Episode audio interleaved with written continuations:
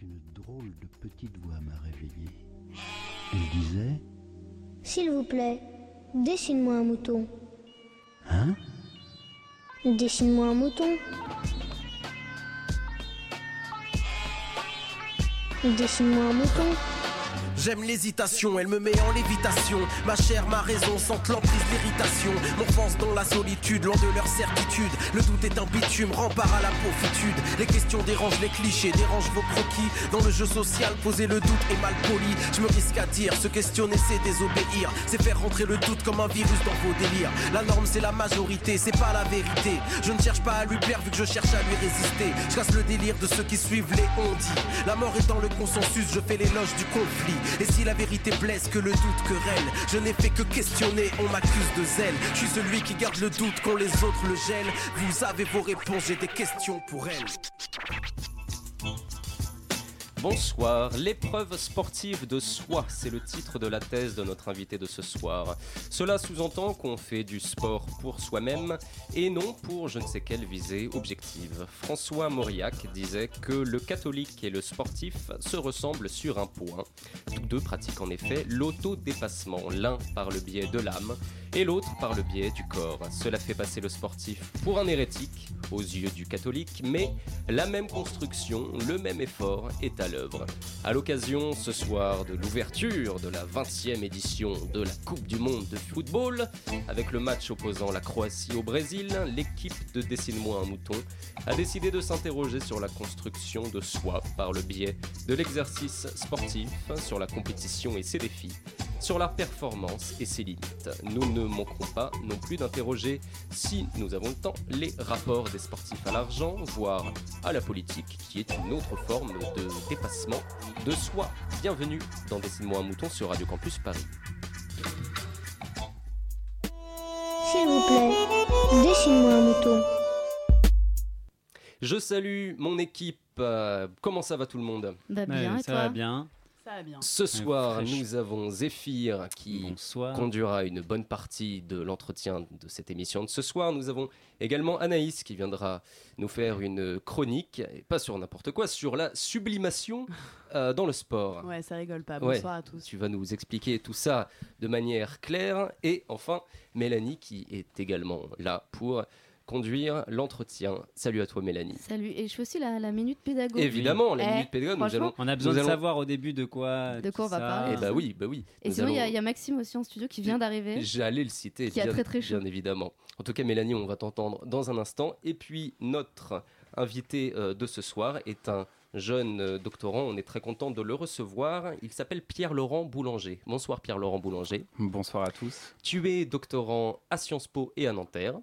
Et tu es en train de rédiger une thèse euh, dont le titre est donc L'épreuve sportive de soi. C'est sous la direction de, euh, Stéphane Haber. Et on va essayer de voir tout au long de cette émission avec toi le sport. Dans une première partie, peut-être la place du sport dans la vie, dans la société d'aujourd'hui en général.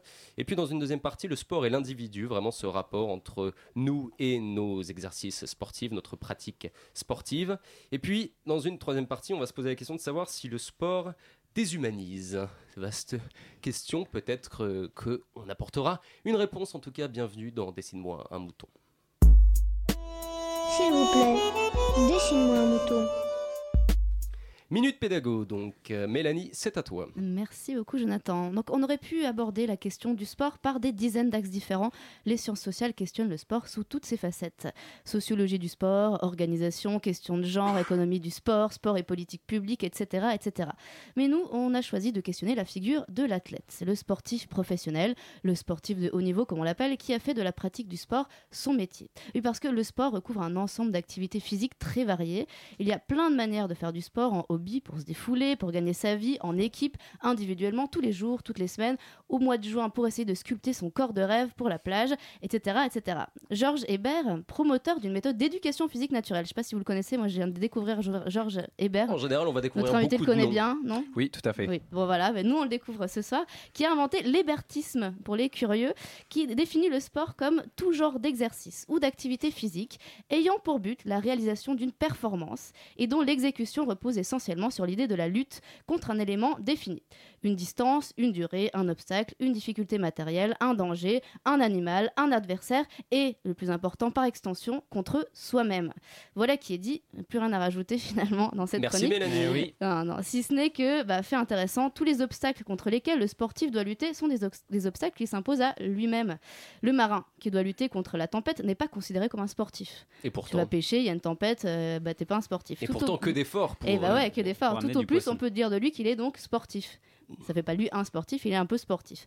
Attention à bien faire la différence entre le substantif et l'adjectif.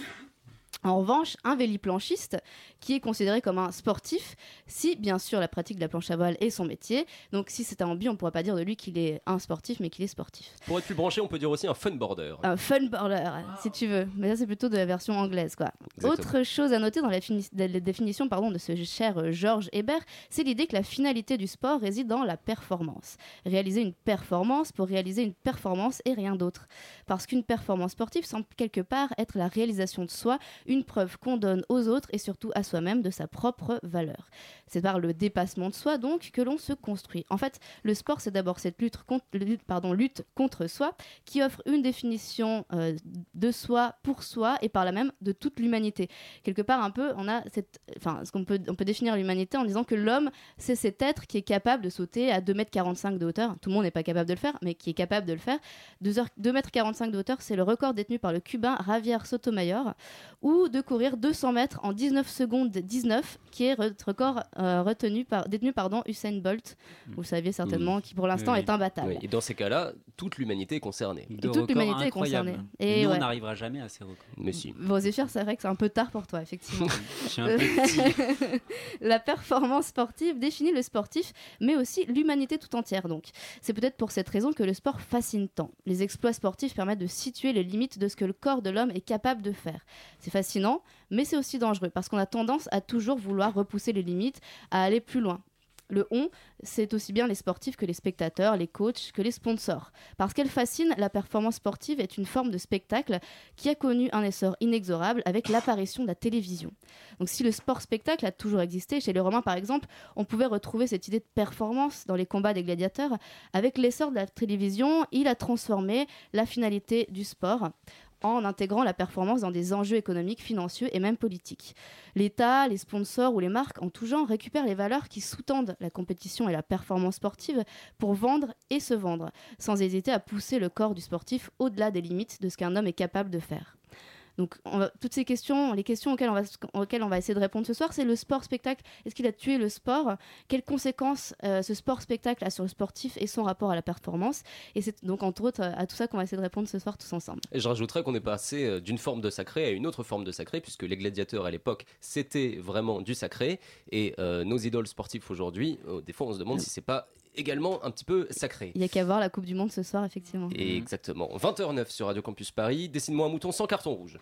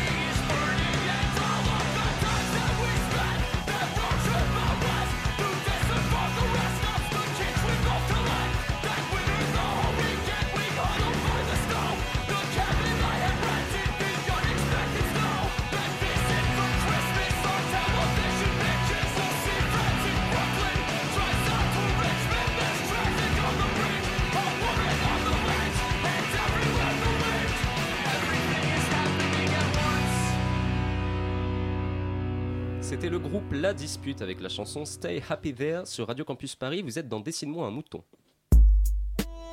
S'il vous plaît, dessine-moi un mouton. Nous venons d'écouter Mélanie avec sa minute pédago qui nous a retracé les, les grandes lignes du sport, de la performance, etc. Zéphyr, je te laisse euh, conduire, Merci. démarrer le- l'interview, l'entretien avec notre invité euh, et je m'efface. Bah écoute, merci. Euh, Pierre-Laurent Boulanger, je te tutoyais. Est-ce que, j'ai vu que tu avais un peu cligné de l'œil euh, sur la chronique, est-ce que tu aurais une réaction par rapport à des questions qui ont été soulevées par Mélanie? Bah, ma première réaction, c'est qu'après une telle minute pédago, on a presque envie d'arrêter l'émission parce qu'il y avait à peu près tout. dommage. Il y avait à peu près tout qui était dit. Non, c'était c'était c'était euh, très intéressant.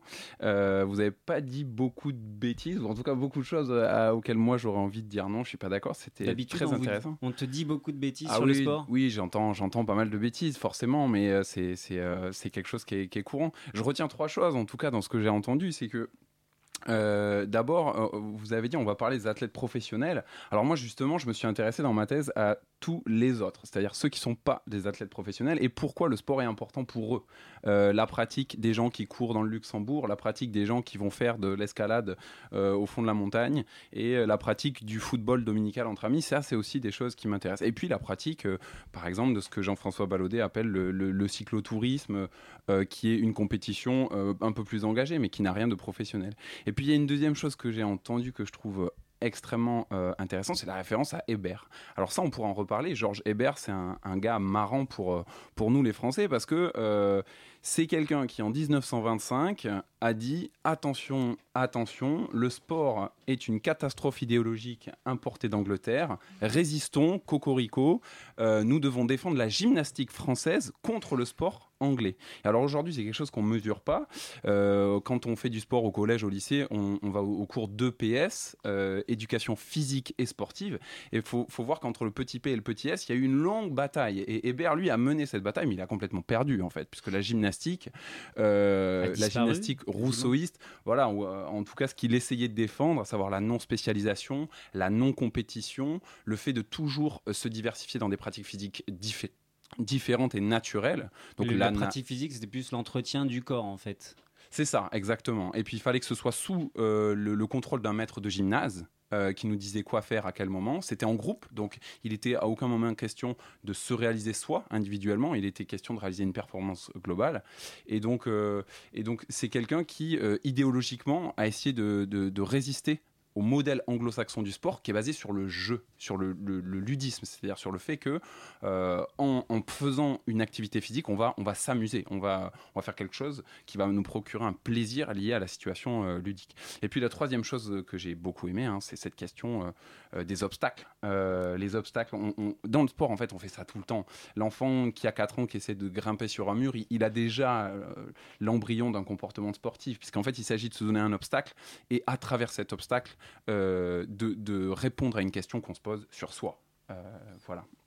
Mais merci parce que déjà on a bien avancé. Alors moi je vais revenir quand on même peut sur arrêter le... l'émission, je pense. Non, quand même pas parce que Décidément, justement, pour évi- pour éviter hein. que tu aies, que tu aies des, des- plus de mauvaises rencontres euh, sur le sport, on va essayer déjà de définir finalement ce qu'est le sport pour tout le monde. Est-ce que tout le monde fait du sport? Est-ce que quand euh, je vais jouer au tennis euh, le week-end parce que c'est Roland Garros et que ça me donne envie, est-ce que je suis dans le sport ou pas? Alors pour moi, oui. Pour moi, complètement oui. Ce que je souhaite défendre dans ma thèse, c'est qu'effectivement, euh, on est déjà dans le sport à ce moment-là. Alors au, tout début de ma recherche, j'avais défendu l'idée complètement inutile et euh, soporifique que le souvent sport... comme ça dans les thèses. Voilà, c'est ça, que le sport était une activité physique, ludique, compétitive et institutionnelle. Voilà quelle était ma définition D'accord. euh, absolument Institutionnel. institutionnel pour le social en fait. C'est-à-dire Mm. qu'on peut on peut pas on peut pas euh, se déclarer praticien d'un sport qu'on serait le seul à avoir inventé. C'est Ah, ça. dommage. C'est ça l'idée d'institutionnel. Euh, Pour qu'il y ait sport, il faut qu'il y ait au moins une institution. Et nous cinq là dans ce studio, on pourrait créer un sport si, si, si on voulait. Mais il faudrait au du- moins qu'on soit Ah oui, cinq. non, parce que le, le Quidditch, par exemple, euh, qui est le sport euh, qui a été inventé Oui. par J.K. Rowling dans Harry Potter, est devenu un sport que des gens pratiquent. Donc elle a quand même inventé toute seule. Alors tout à fait. Mais alors à partir du moment où les gens le pratiquent à plusieurs réellement, il dirais, crée- elle a gagné moment, son, en fait, elle a gagné Ça son devient un sport au moment où ça crée une fédération, en fait, un, Alors- un groupement d'individus qui reconnaissent des, des règles. Après, c'est pour ça que je dis institutionnel et non pas fédéral, parce qu'il y a plein de pratiques Oui. qui sont anti-fédé, précisément. Je pense que vous demandez euh, aux gens qui font du skateboard à côté la place de la Bastille, je pense pas qu'ils seraient très contents de, de- de se reconnaître dans une fédération. Non, au contraire, ils sont anti-fédé. Ça, c'est... Mais c'est institutionnel, c'est-à-dire qu'ils se reconnaissent dans une pratique qu'ils appellent euh, le skateboard, et qu'il y a des institutions. Il y a des magasins de skateboard, il y a des, il y a des magazines de skateboard, etc. Des compétitions, ju- skateboard. Juste, euh, juste Ouais. pour revenir à ce que tu disais tout à l'heure, est-ce qu'on exclut la gymnastique du sport du coup?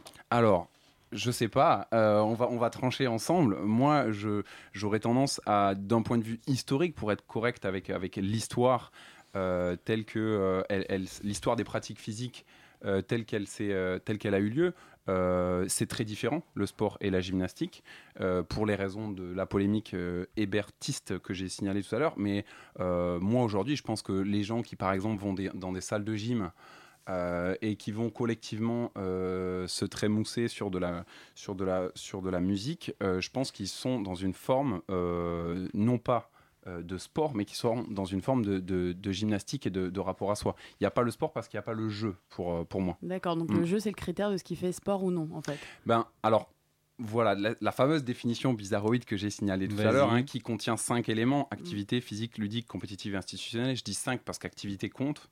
Euh, eh ben, je l'ai abandonnée. Euh, donc, je ne vais pas la, je vais pas la sou- soutenir mordicus aujourd'hui parce que je l'ai abandonnée au profit d'une distinction assez simple entre le sport et le désportement, euh, qui est un peu le, le- le- le cœur de, de ce que j'essaie de défendre dans ma Alors, recherche. le désportement, Ouais. Quoi, des, descansar, comme en espagnol Ah, c'est- c'est c'est pas loin. Le, le sport en espagnol, c'est déporter. Déporter, Elle oui. déporter. Ben, en fait, il y a une jolie histoire euh, sur ce mot sport, c'est que c'est un mot qui a traversé la Manche dans les deux sens. Il est allé de la France chez les Anglais, puis les Anglais nous l'ont rendu. Mais euh, dans, dans ce voyage, dans cet aller-retour, euh, il s'est passé quelque chose sémantiquement. Et en fait, euh, Rabelais disait se désporter. Euh, le désportement, c'était s'amuser. Par exemple, aller faire une ronde au fond des bois tous ensemble, c'était se désporter. Les Anglais l'ont récupéré pour, pour, pour dire, euh, pour rassembler dans une catégorie euh, toutes ces activités qu'on fait pour se donner du plaisir. Et puis ça s'est un petit peu plus spécialisé de plus en plus. On, parlait des chasses au renard en disant que c'était du sport, euh, de la chasse au renard, puis de la boxe, puis de la course. Et puis au milieu du 19e, en fait, les Français ont réadopté le mot sport.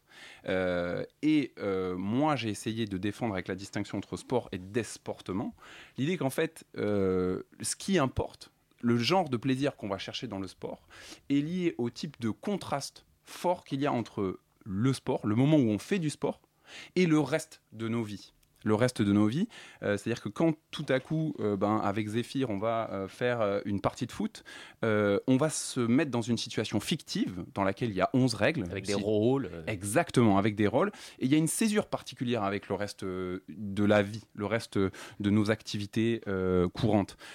Et, et cette césure, elle est marquée par les règles du jeu, par le lieu délimité qu'on voit au sol, le terrain avec des limites, etc.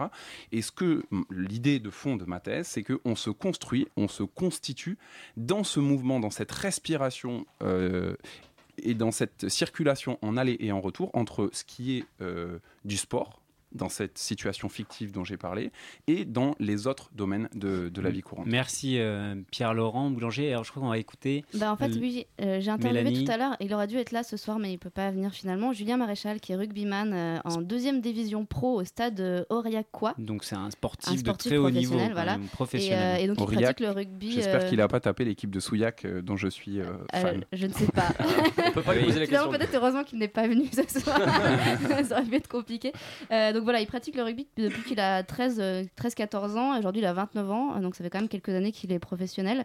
Euh, et on va écouter justement, il nous parlait, il me parlait euh, entre autres, euh, j'ai cou- découpé des petits morceaux d'entretien, de, euh, de la distinction qu'il fait entre lui euh, sur le terrain et lui en dehors du terrain. Super. Est-ce qu'il y a un, un Julien Maréchal euh, sur le terrain et un Julien Maréchal ailleurs? Enfin, est-ce qu'il y a deux Julien Maréchal différents? Euh, oui, après, je pense que, ben voilà, il y a le joueur euh, de rugby en lui-même. euh, voilà, moi, je suis, on va dire, je suis un pénible sur le terrain. Je suis un deuxième ligne assez, euh, assez pénible et, euh, et comment dire, euh, un peu bagarreur. voilà, mais bon, c'est, des qualités, des vertus qui sont, qui sont nécessaires au rugby. Euh, voilà, je suis pas du tout comme ça, comme ça dans la vie. Après voilà, faut savoir faire la part des choses. Il y a, y a une notion de, combat et d'agressivité qu'il faut mettre pendant les matchs.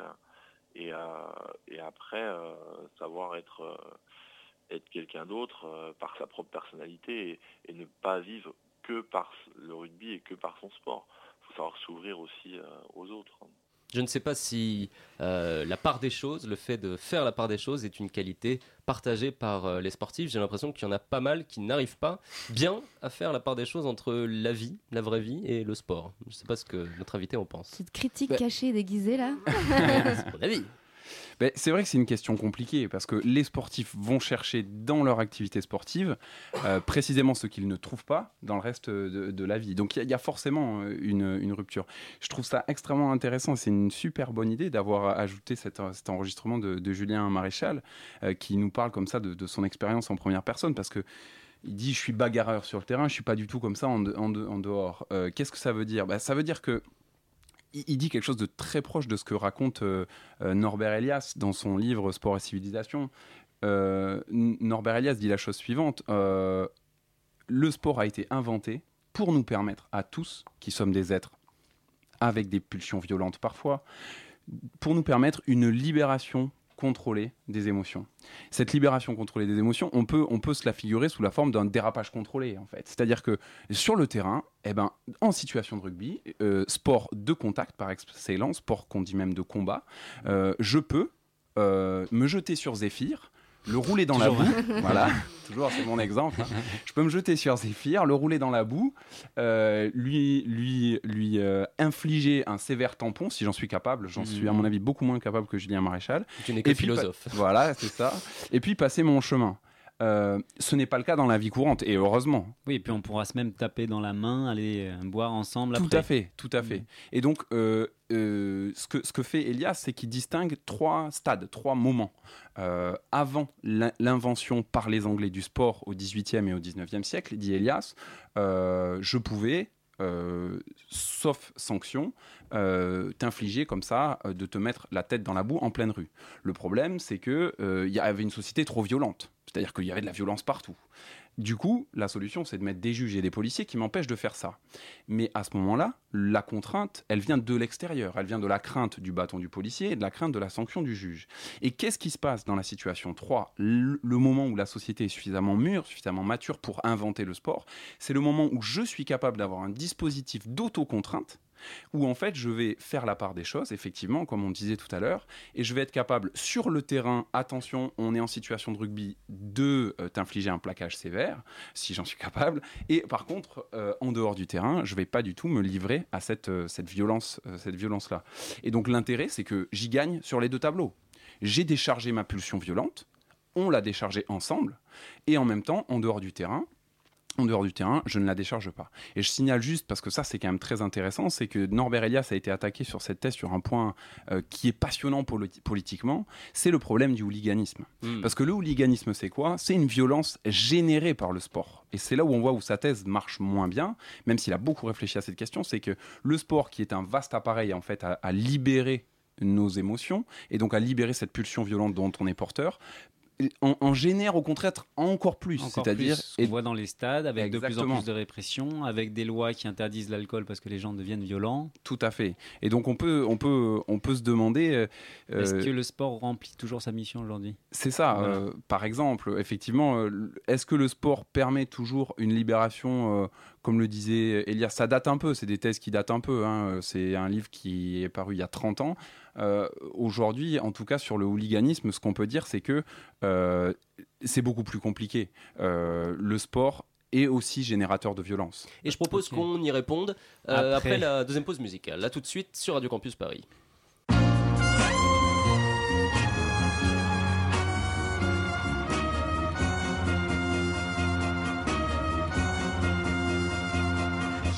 La Marseillaise sifflée, le drapeau sous les semelles. J'ai le regard crispé sur ce pays et ses querelles. Le regard débridé, le pelage blanchi. Je bégaye presque sans plus d'accent, les mêmes problèmes qu'il y a des décennies.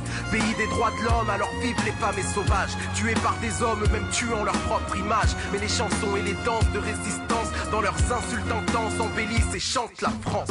Mon père a combattu Vichy et collaboration. Expert en faux papiers, sauve les victimes de trahison. Agir et résister quand la patrie perd la Il offre l'humanité sans prendre l'accord du président. La clandestinité à cause de ses appartenances, de ses combats menés pour mettre justice dans la balance. La jeunesse, la santé sont cloîtrés dans la résistance. Pas français, pas de récompense, pas de problème, il sauve la France. Se créer la censure, crée un long silence. Un silence qui couvre et qui étouffe les cris. Et les répliques aussi. Et le pays nous dit chantez, chantez, chante la France. Secret et la censure créent un long silence. Un silence qui couvre et qui étouffe les cris. Et les répliques aussi. Et le pays nous dit chantez, chantez, chante la France. La pensée de négritude aux écrits d'Aimé Césaire. La langue de Kateb Yassine dépassant celle de Molière. Installant dans les chaumières des mots révolutionnaires. Enrichissant une langue chère à nombreux d'années de la terre. L'avancée d'Olympe de Gouges dans une lutte sans récompense. Tous ces êtres dont la réplique remplace un long silence. Tous ces esprits dans la fronde a embelli l'existence. Leur renommée planétaire aura servi à la France. Nos pays lointains sont loin, mais fiers comme une mère. Patrie voyant son enfant parti, mais qui jamais l'oublie. Qui défie l'intégration si d'amnésie il s'agit. Rentre dans la patrie si c'est pour en être grandi. Moi j'ai des pays cassés, ce ne sont pas des prothèses. Liés par parenté, je ne peux les mettre entre parenthèses. Et personne n'a à me dire le pied sur lequel je danse. Qu'elle m'accepte comme être multiple et je chanterai la France. Le secret et la censure créent un long silence. Un silence qui couvre et qui étouffe les cris. Et les répliques aussi. Et le pays nous dit chantez, chantez, chante la France. Secret et la censure créent un long silence. Un silence qui couvre et qui étouffe les cris. Et les répliques aussi. Et le pays nous dit chantez, chantez, chante la France. Pays jalousé par tant d'autres grâce à sa riche histoire. Mais à user le passé, on récolte respect trop mince. Alors on duplique la grande Amérique et sa victoire. Et à force de copier, on ne ressent qu'à sa province. Et les ghettos s'agrandissent, s'appauvrissent, c'est romantique. Personne n'avait besoin de ça, la pauvreté à outrance. Quelle différence entre nous et le bougre outre-Atlantique Allez savoir pourquoi c'est plus dur de chanter la France. Je n'irai pas en guerre, je n'ai pas de terre comme fierté. Je n'ai pas de terroir, mais des hectares de citoyenneté qui peuvent aussi se défendre à main armée. À force d'être intégré, on finira oncle incarné. Quitte à chanter quelque chose, je chantonne l'humanité. Tout en demandant à ce pays d'admettre que telle est sa chance. Et quand les portes restent closes, il s'agit de s'impliquer. Car c'est de ces échymoses que peut se construire la France. Le secret et la censure créent un long silence. Un silence qui couvre et qui étouffe les cris. Et les répliques aussi. Et le pays nous dit chantez, chantez, chante la France. Secret et la censure créent un long silence. Un silence qui couvre et qui étouffe les cris. Et les répliques aussi. Et le pays nous dit chantez, chantez, chante la France. C'était Rossé sur Radio Campus Paris. Pour l'anecdote, Rossé chante aussi notre euh, générique de début d'émission. Et il chante La France, c'est un acte euh, politique. Et la politique est un sport de combat. Cette euh, formule m'a cette formule m'a été soufflée par Anaïs, de- que nous allons écouter immédiatement pour sa chronique. Il y sera question de Roland Garros, de Freud et de sublimation. Oui, parce que c'est étonnant quand on me connaît, mais j'ai regardé la finale dame de Roland Garros. Et oui, Non. si, si, c'est possible. Ça m'est arrivé, effectivement. J'étais avec un ami, je discutais avec lui qui est publicitaire, et on a discuté euh, à ce propos de la question du dépassement de soi dans le sport. Et immédiatement, mon ami a fait référence à une campagne de pub Success, It's a Mind Game de la marque de montre Tiger, campagne de pub qui date des années 90. Et sur les grandes affiches donc, de cette campagne de pub en noir et blanc, on apercevait des situations sportives extrêmes. Un voilier au bord du sommet des chutes du Niagara, un jockey et son cheval sur le toit d'un building franchissant Oui. l'espace abyssal entre deux immeubles, une mêlée de rugby au bord d'une falaise, etc. Je m'en souviens. Alors ouais, selon le blog d'ailleurs pubanstock.com, ces images de sportifs se dépassant dans une situation périlleuse permettent de montrer qu'en sport, le mental fait souvent la différence. Bon, jusque-là, ça va, on est d'accord. Même sur les chutes du Niagara? Bah apparemment. L'idée est bien celle donc du dépassement de soi. Mais que veut dire se dépasser? L'origine étymologique du terme se dépasser demeure incertaine. Néanmoins, si on décompose le mot, on retrouve le terme passé du latin vulgaire passare, traverser, et le préfixe dé qui insiste sur le verbe qui précède. Il s'agit donc de se traverser soi-même, non pour sortir de soi, mais pour trouver à l'intérieur de soi la ressource nécessaire pour aller plus loin, pour franchir les limites. Intéressons-nous donc à l'énergie qui permet ce fameux dépassement de soi. Et mettons l'hypothèse que l'activité sportive procède d'une sorte de sublimation au sens freudien du terme. Donc comment Freud pourrait éclairer les mécanismes psychiques et physiques à l'œuvre dans la dynamique sportive? Retour à Freud donc et à cette notion complexe de sublimation. Dans La vie sexuelle, publiée en 1908, Freud nous dit que la pulsion sexuelle met à disposition du travail culturel des quantités de force extraordinairement grandes. Ne mettons pas en cause que l'activité sportive soit un travail culturel, ce ne serait pas faire un procès équitable au sport que de douter ce propos. Donc considérons ça comme acquis.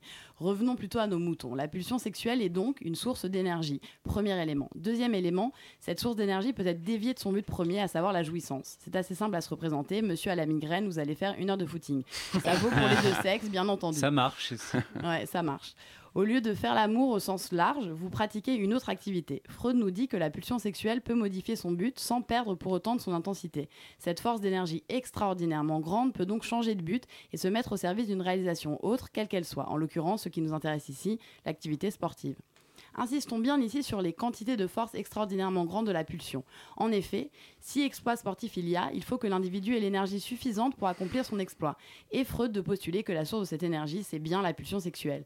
La pulsion change donc de but et choisit à la place un but qui lui est psychiquement apparenté. C'est ce que Freud appelle la sublimation, ou, pour être précis, la capacité de sublimation. Tout l'intérêt de l'idée développée par Freud réside dans le fait qu'en changeant de but, la pulsion ne perd pas de son intensité. Cependant, pour qu'il y ait sublimation véritable, il ne faut pas simplement que la pulsion modifie son but, il faut également qu'elle change d'objet et que ce nouvel objet occupe une place de choix dans notre échelle de valeur collective. C'est le truc important en fait. Bien entendu, nous ne sommes pas sans savoir que l'activité sportive occupe une place particulièrement élevée dans notre échelle de valeur collective. Ceci n'est plus à démontrer, enfin, jusqu'à la prochaine fois quand même. Si la pulsion modifie son but, l'objectif n'est plus la jouissance sexuelle. Si elle change d'objet, son objet n'est plus le partenaire sexuel ou tout autre objet permettant d'atteindre la jouissance dite purement sexuelle. Dès lors, nous avons affaire à la sublimation. Mais, toujours selon Freud, il n'y a sublimation que si le nouvel objet de la pulsion occupe une place élevée dans notre échelle de valeur collective. Conséquence, si on adhère à la théorie freudienne, si et seulement si toujours, on peut supposer que l'activité sportive est un acte de sublimation, ce qui nécessite chez le sportif une aptitude à ce mouvement psychique même qu'est la sublimation. Se dépasser dans l'effort sportif rejoint donc les deux dimensions fondamentales de l'activité de sublimation, la vie pulsionnelle et la vie collective. On passe d'une dimension intrapsychique, la vie pulsionnelle, à une dimension plus collective, tout ça au travers d'une échelle de valeur qui, comme nous pouvons le supposer, demeure somme toute relative. Très bien, merci Anaïs. Donc la pulsion Merci. sexuelle et la pulsion sportive, finalement, se ressemblent. Si j'ai envie de faire une partie de badminton, Bah. en fait, j'ai envie de faire l'amour. tu pourrais faire l'amour et ça ouais, remplacerait un petit presque peu. ça, c'est presque ça. D'ailleurs, tu sais qu'ils ils- ils interdisent, euh, souvent ils retirent les femmes euh, les veilles des compétitions. Ah. Hein, les Français, par exemple, leurs femmes vont Ils être leur mises de côté. retirent leurs femmes. Oui, ils leur retirent leurs femmes de on façon à ce qu'ils gardent justement, qu'ils puissent se sublimer pendant la partie de. voilà. Eh bien, Alors- si, si vous le voulez bien, on pourrait réécouter un tout petit morceau de, de l'interview de Julien Maréchal qui lui parle euh, plutôt de cette question de plaisir et de souffrance à l'intérieur du sport. C'est pas tout à fait la question du plaisir sexuel, mais il y a quand même une partie de plaisir et une partie de souffrance. Donc on va, aller- on va l'écouter tout de suite. Tu as déjà, t'as déjà allé euh, jouer, euh, faire ton métier sans en avoir envie? Est-ce qu'on peut se forcer à faire du rugby? Parce que je- on peut se forcer à aller au travail, quelqu'un de normal se force parfois au travail. Est-ce que toi tu te forces parfois? Non, j'a- j'a- j'avoue, j'avoue que des fois, on peut se forcer, mais c'est ponctuel, c'est occasionnel. C'est parce que peut-être il y a des douleurs, peut-être parce que euh, peut-être parce qu'il y a des échecs, on va dire. voilà, il peut-être une non-sélection, quelque chose. On va dire, bah, ce matin, j'ai pas envie. Mais bon, globalement, euh, on a toujours envie. On a toujours envie. Quand on, quand on réfléchit un peu, on a toujours envie. C'est sûr que c'est un métier euh, euh, qu'on prend avec plaisir. Je pense que le jour où j'aurais plus le plaisir d'aller m'entraîner, d'aller travailler, je pense que j'arrêterai, je chercherai une, autre, une autre voie. Mais c'est sûr que voilà, ça peut arriver de façon ponctuelle. Quelqu'un qui fait ça juste pour l'argent durant peut-être toute une année, euh, moi je le ferai pas, j'arrêterai ma carrière. D'accord. Cette question de souffrance, elle est importante quand même parce que j'imagine que vous souffrez. Il y a de la douleur quand même dans le- la pratique intensive d'un sport. Comment on, on fait pour, euh, pour ne, ne pas y faire attention ou l'oublier? Est-ce qu'on peut la dépasser? Ah, Mais je pense que on est, on devient addict à, à cette souffrance légère qui est de dépasser ses limites au maximum, toujours surpasser ses limites. Euh, voilà. Après, euh, le seul problème, le seul problème avec la douleur, ça va être la blessure. Le jour où il y aura la blessure, voilà, on sera allé trop loin, on aura poussé les limites trop loin et on, aura cassé quelque chose. Donc voilà, faut, faut savoir euh, souffrir, mais ce qu'il faut, voilà, pour progresser. Oui, et donc bah, Pierre-Laurent, euh, est-ce que, avant de rentrer sur la question, finalement, qu'est-ce que dit le sport de l'individu? Est-ce que tu veux réagir à la chronique sur la sublimation, puisque toi tu parles Mais de sûr. subjectivation? Alors, qui est un la- peu différent quand même. alors Exactement, mais avant de le Mais est-ce définir. que ce serait un processus de subjectivation, justement, la sublimation dans le sport? Zéphyr m'avait quand même pas dit qu'il y avait des chroniques de si bonne qualité dans cette Ah, émission. mais Je suis un peu. euh, C'est comme ça ici. je suis- donc, euh, excellente euh, introduction à la, à la notion de, de sublimation qui est effectivement hyper importante pour comprendre ce dont il s'agit dans le sport. Et je ne peux pas résister au plaisir de, de, de connecter ça avec ce que j'essayais de raconter tout à l'heure avec Norbert Elias, parce qu'en fait, euh, pour lui, euh, bon, Elias est un grand lecteur de Freud, et pour lui, la pulsion est vraiment au centre de ce qui se passe dans le sport. Euh, même si moi j'essaie de raconter un petit peu des choses différentes dans ma recherche, c'est quand même intéressant de savoir. Alors là, je vais tricher hein, parce que je vais lire un extrait euh, de Elias que j'ai sous les yeux. Il dit cette chose passionnante. Dans les sociétés relativement avancées de notre époque, les activités ne donnent satisfaction aux individus qui y sont engagés que si tous sont capables de contrôler de manière relativement constante et régulière leurs pulsions émotionnelles, affectives et libidinales.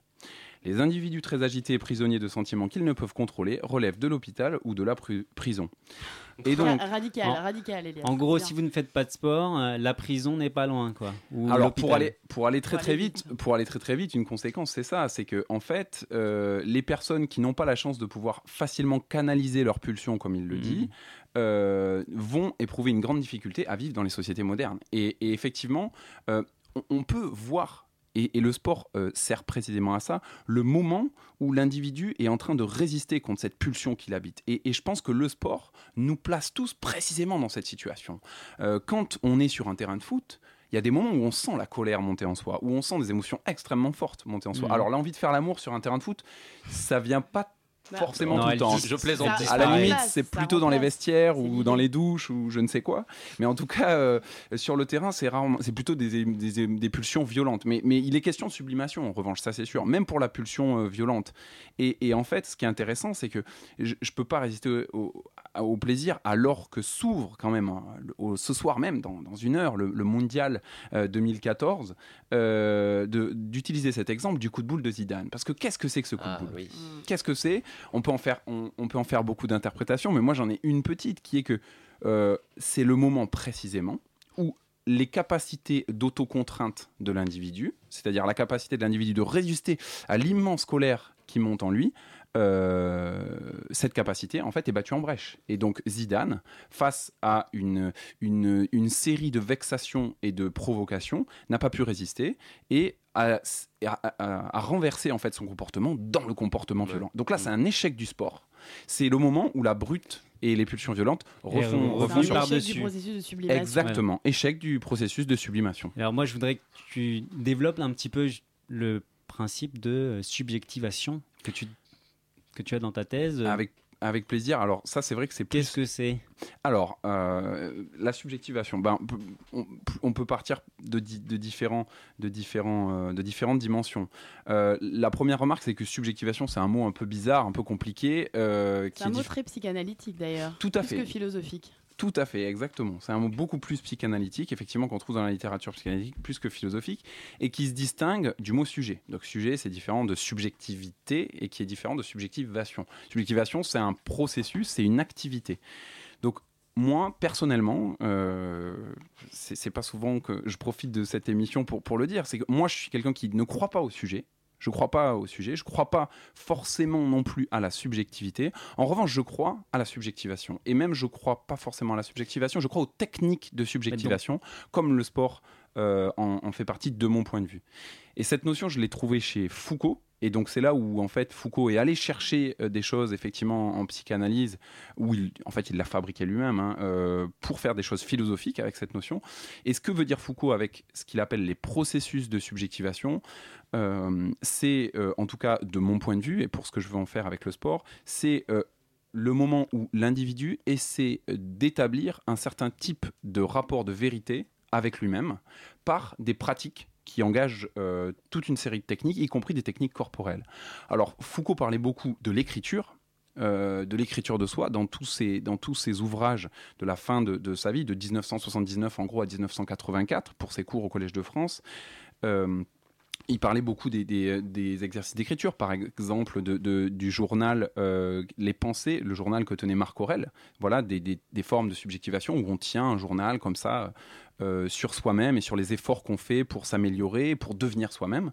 Et ben, moi, j'ai essayé, je fais le pari dans mon travail de recherche d'appliquer cette notion à la pratique sportive. Je pense que les gens qui euh, vont à la montagne faire des courses d'arête, euh, je pense que les gens qui prennent euh, leur basket et qui vont courir 20 km, 30 ou 100 km, les gens qui en fait se retrouvent au sein d'un collectif comme le collectif de Julien Maréchal qui est une équipe de rugby et qui vont conjuguer quelque chose à la première personne non pas du singulier cette fois mais la première personne du pluriel avec ce nous, eh bien ils vont s'adonner à un processus de subjectivation. Juste pour euh, que les auditeurs comprennent, toi tu définis donc le- la subjectivation, c'est une notion qui permet au sujet de se construire par des actions, par des pratiques, comme tu viens de le dire. Mhm. Euh, tu dis que tu qu'il y a- pas au sujet. Alors moi, j'ai Ah. pas mais y a ça. et moi je voudrais après tu réponds aux deux, mais j'aimerais que tu te donnes les, les cinq ou six schèmes qui, qui construisent ce, ce sujet, cette subjectivation en fait. Alors, euh, en Qu'est-ce qui permet à la personne de se définir dans Non ses mais pratiques non, mais est-ce que tu peux répondre à ma question d'abord eh, Zé- Il va Zé- falloir s'entendre, les amis. Là. Zéphyr, c'est quand même mon ami, donc je vais d'abord répondre. à Ok, la- ok, ok, ok. Pas de conflit de loyauté, pas de souci. Euh, ceci dit, la première question est plus facile que la deuxième. Donc, euh, bon, euh, pourquoi euh, subjectivation, c'est différents de sujets Pour répondre à, à la question d'An- d'Anaïs. Euh, eh Pourquoi, ben, pourquoi penser à le processus de subjectivation si on ne croit pas à la notion de sujet? Eh ben, c'est pour une raison toute simple, c'est que la notion de sujet, ça renvoie à la notion de substance. Euh, pour la faire très brève, Descartes, euh, c'est le parangon de- de- du philosophe du sujet. Euh, je n'ai pas besoin de mon corps, du monde et des autres pour accéder à moi-même. Voilà l'idée de Descartes. Le cogito, c'est je suis capable de me saisir moi-même euh, en tant qu'être pensant euh, dans une pure réflexivité de la pensée sur elle-même.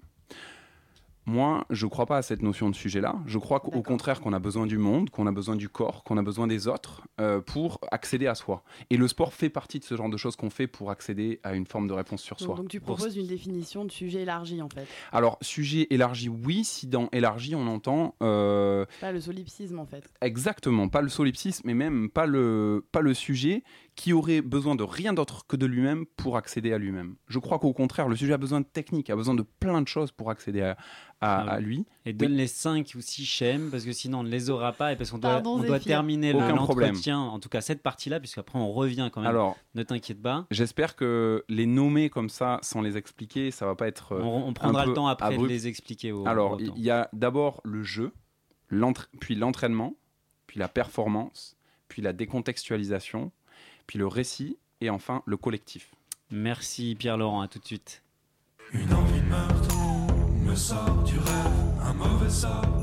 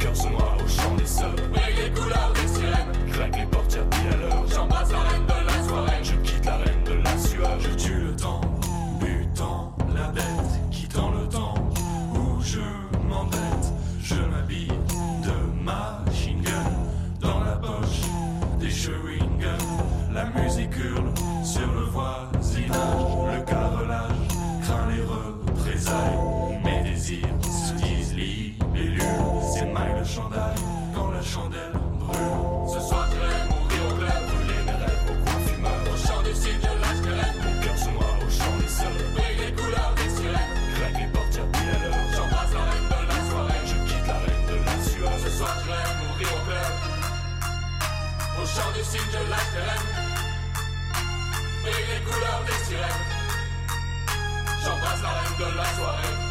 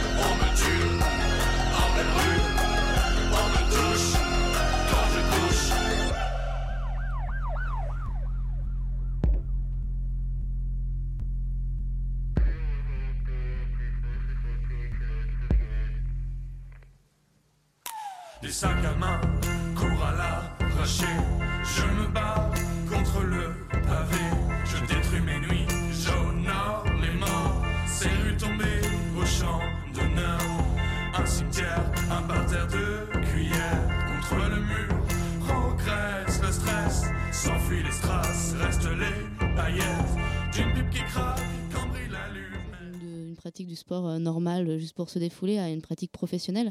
Comment ça s'est passé euh, cette transition? Ben, euh, ça s'est passé progressivement parce que comment dire, au, départ, voilà, on, réalise des bons matchs dans nos catégories jeunes, des matchs bon, qui ont relativement que très peu d'importance, voire aucune importance du tout. Et au fur et à mesure, on se rend compte que voilà, ben, il y a des sélectionneurs, il y a des gens qui viennent vers vous, on a des propositions, et petit à petit, ben, voilà, on, on se rend compte qu'on tire vers le professionnalisme euh, via bien sûr les centres de formation, comme le centre de formation du Stade français qui m'a- qui m'avait contacté, qui m'avait fait venir avec Fabrice Landreau. Et, euh, et là, on se rend compte qu'on est dans une machine à, former de- des joueurs professionnels. Et, euh, après, bien sûr, euh, on a tellement envie et on en rêve tellement qu'on va se donner les moyens d'y arriver. D'accord. C'est quoi une machine à former, c'est-à-dire? Bah, C'est-à-dire que y a, toute une industrie via les centres de formation. euh, euh, le but est de former, d'arriver à produire des joueurs professionnels qui vont euh, pouvoir jouer dans les équipes professionnelles de leur club.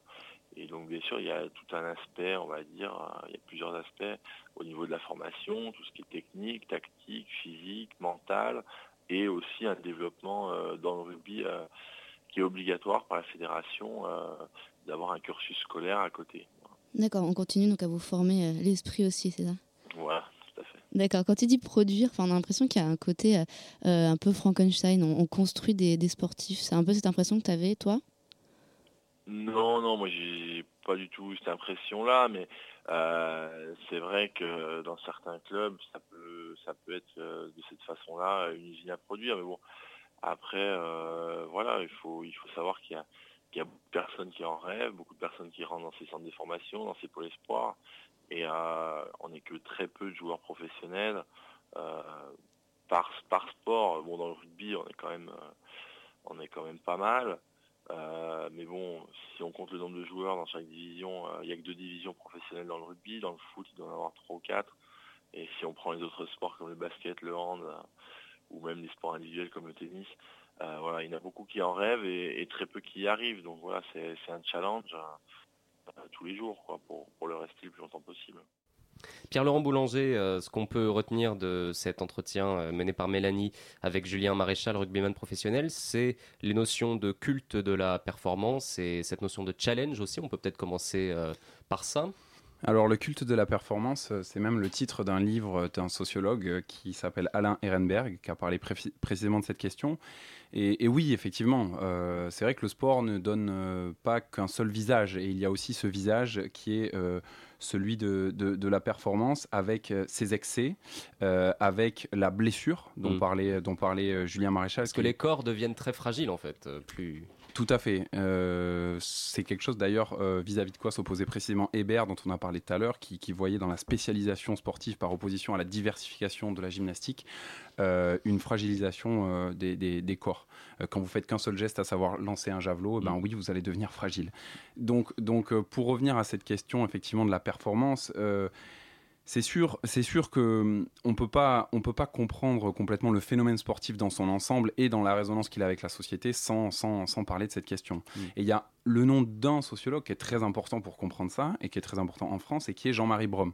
Jean-Marie Brom, c'est celui qui, en tout cas moi personnellement, dans mon itinéraire intellectuel, m'a été recommandé par mon directeur de thèse et qui m'a permis de voir que euh, le sport est tout sauf une institution idéologiquement neutre. Oui. Euh, Brom est quelqu'un qui montre que le sport euh, est le modèle idéal, idéalisé euh, et socialement valorisé de la société de rendement. Je cite, c'est ce qu'il raconte dans un livre qui est paru en 1976 qui s'appelle Sociologie politique du sport. Si vous voulez, Brom, il a une, soci- une- une thèse extrêmement simple. Pour Brom, le sport, c'est le nouvel opium du peuple. Autrement dit... Et donc les, les- les stades, les nouvelles cathédrales. Tout à fait. On peut, on peut, on peut aller jusque, on on pourrait aller jusque là. il n'est pas le seul à dire ça d'ailleurs. Mais, mais donc, s'il dit que le sport c'est le nouvel opium du peuple, c'est pour dire deux choses. La première, c'est que le sport vide les consciences politiques de leur objet légitime, à savoir les vraies questions politiques qui devraient occuper les masses, le peuple, euh, au profit, en fait. Mmh. Euh, c'est ce qui se passe, par exemple, là. En, voilà, Au Brésil, la question a été soulevée, justement, avec le dérapage un petit peu de, Michel Platini. Justement, du coup, la, population s'est réinterrogée sur les questions politiques. Alors, en, en, critiquant en fait la, la, Coupe du Monde et en plus les Jeux Olympiques qui arrivent aussi dans pas très longtemps hein, au Brésil. Tout à fait. Pour, pour avancer un peu, euh, un peu plus vite et à bâton rompu sur cette question-là, si vous voulez, moi, mon avis, c'est que heureusement que Jean-Marie Brom nous a montré ça. Et en même temps, l'inconvénient de Jean-Marie Brom, c'est qu'il parle d'un sport qui est le sport euh, de masse. Et on a l'impression que les sportifs euh, sont décérébrés. C'est-à-dire que c'est des gens qui ne réfléchissent à aucun moment et ne sont pas capables de s'interroger sur le pouvoir qui les atteint. Et moi, c'est la lecture de Foucault qui m'a marqué suite à la lecture de Brom, parce que Foucault dit lorsque le pouvoir vous atteint, c'est-à-dire lorsque par exemple l'idéologie sportive va faire de vous un sportif, euh, lorsque par exemple l'idéologie, euh, les idéologies véhiculées par le rugby ont atteint Julien Maréchal et qui s'est mis à en faire, etc.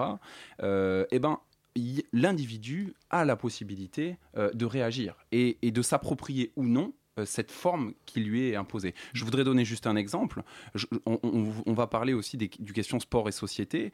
Et il y a un anthropologue que je connais bien qui s'appelle Julien Clément qui euh, travaille au Quai Branly, qui a, montré en fait que le rugby, quand il est arrivé euh, à, Samoa, dans, les îles Samoa, a été récupéré, réintégré, réinterprété culturellement très différemment.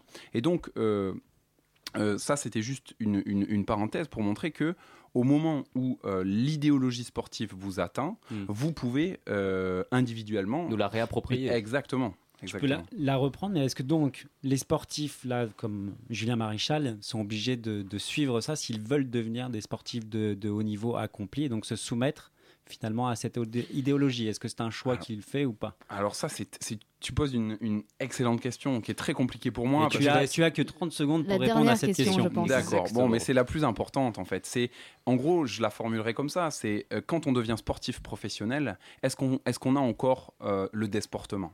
Pour moi. Ah. C'est-à-dire, est-ce, qu'il y a encore le plaisir de jouer euh, simplement? Alors ça c'est formulé en termes euh, effectivement euh, plus, simples, mais ce que, la question qui me préoccupe c'est lorsque vous devenez, lorsque en fait le sport qui devait être une zone de votre vie devient le tout de votre vie, est-ce que vous avez encore la possibilité de circuler librement euh, comme la thèse du désportement euh, le défend Eh bien, la réponse est non. Et le problème, c'est que les sportifs, en faisant du sport le tout de leur vie, euh, perdent les bénéfices du désportement qui consiste à circuler avec plaisir entre ce qui est du domaine du sport et ce qui n'est pas du domaine du sport. Merci beaucoup, Pierre-Laurent Boulanger. Je pense qu'on pourra, du coup, envisager une autre émission sur le sport pour l'année prochaine. Merci, les amis. C'est l'heure de la blague. Salut, Maxime. Bonjour. Je vais donc vous parler de sport. En cette période de Coupe du Monde, les autres sports sont boudés par les médias. Mais certaines télévisions ne renoncent pas à l'idée de nous faire découvrir des sports inconnus. Enfin, l'ONU prévoit d'envoyer des tickets restaurants pour éradiquer la faim dans le monde. Merci Bernard Partons maintenant du côté de Saint-Hilaire-du-Harcouët où Fabrice et Michel sont au stade Philippe Pétain pour nous faire découvrir un nouveau sport. Michel, m'entendez-vous? Oui Jean-Pierre, ici au stade Philippe Pétain, c'est la folie, n'est-ce pas Fabrice? Ouais, enfin, il y a trois personnes dont deux cantonniers. Bref, les joueurs sont sur le terrain et on sent une ambiance tendue. Justement Michel, de quel sport s'agit-il? Eh bien Jean-Pierre, nous allons assister à un match de Bougnalade, sport local bien connu des habitants de la ville. Ouais, mais ils sont bien les seuls. Fabrice, ça suffit. Euh, je peux regarder le foot sur mon iPad? Fabrice, taisez-vous Michel, pouvez-vous nous parler des règles de ce sport? Alors moi non, Michel, mais nous avons avec nous Gaston Plouvier qui a inventé ce sport en 1933 alors qu'il était tout jeune étudiant. Monsieur Plouvier, bonsoir. Euh, qu'est-ce que vous faites dans ma chambre? Bien, alors monsieur Plouvier, quelles sont les règles de ce sport? J'en sais rien. J'étais beurré quand j'ai fait ce sport. J'ai jamais compris les règles et j'ai jamais compris pourquoi les petits cons le pratiquaient. Où est mon yaourt! Merci Gaston! Fabrice, qu'est-ce qui se passe sur le terrain? Bon, apparemment, il y a un penalty. Mais je parle de ce qui se passe devant vous! Lâchez cette tablette, Fabrice! Mais je comprends rien, ils sont 8, il y en a 4 qui font le poirier et les autres qui leur jettent des cigognes en papier Fascinant Gaston Plouvier, pouvez-vous nous expliquer ce qui se passe? Quels sont les enjeux de cette première mi-temps? Les petits cons de l'école primaire qui font un spectacle avant le début. Ah oui, un sport créateur de liens sociaux Surtout des classes avec des instituts qui ont rien à foutre, des petits trisomiers. Merci Gaston Plouvier Fabrice, le match a commencé il m'a pissé dessus le vieux débris. T'avais qu'à pas me piquer mon yaourt. Ouais, c'est la fin de ce match. À vous Jean-Pierre Merci beaucoup Maxime. Euh, C'est la fin de cette émission. Je précise évidemment que Dessine-moi un mouton reviendra à la rentrée prochaine avec toute l'équipe. Juste euh, rappeler une initiative assez intéressante de notre invité Pierre-Laurent Boulanger. Ça s'appelle le ROSD Raid Open Source Doudunia. Alors explique... Euh, J'ai pris l'accent. Dourdunia, pardon. Alors explique-nous ce que c'est. C'est dans le Pays Basque.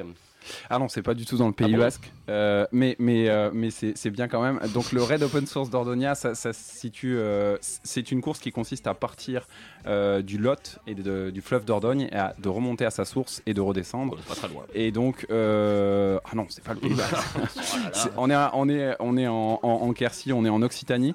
Et donc, c'est un projet que j'ai monté avec mon, mon, mon camarade et ami Clément Bouscarel et qui consiste en fait à monter à la source et redescendre en trail, en kayak et je vous en dis, il y a VTT. 400 km quand même. hein. Ouais. Voilà. Mais, euh, Donc il y a du dépassement de soi. Une sorte de triathlon du coup En remontant à la source, c'est symboliquement intéressant quand même. Ah, merci, merci Ah, quand il y a même. quelqu'un qui l'a voilà, quelqu'un qui est sensible au symbole. Et en plus, il y a l'idée d'open source, c'est-à-dire qu'on veut montrer que cette course, elle est accessible à n'importe qui, euh, au sens où on va, on va partager tout le, le- le- le- les docu- la documentation qu'on a réunie, euh, toute la cartographie liée à l'itinéraire, pour que chacun puisse faire cette course en 2015. Voilà, en juin 2015. 2015, ce sera la première édition. Je précise que l'édition 0 a déjà eu lieu. Donc ce sera la première édition. On pourra se renseigner sur internet. Ça s'appelle le Raid Open Source d'Urdunia. Voilà, merci beaucoup les amis pour Merci. cette dernière émission de Merci. la Merci, saison. au revoir les moutons. Et puis vous pouvez retrouver la suite de la programmation de Radio Campus Paris dans un instant. Ce sera Amplitude. On vous souhaite une très bonne soirée. J'aime l'hésitation, elle me met en lévitation. Ma chair, ma raison sentent l'emprise, l'irritation. M'enfonce dans la solitude, loin de leur certitude.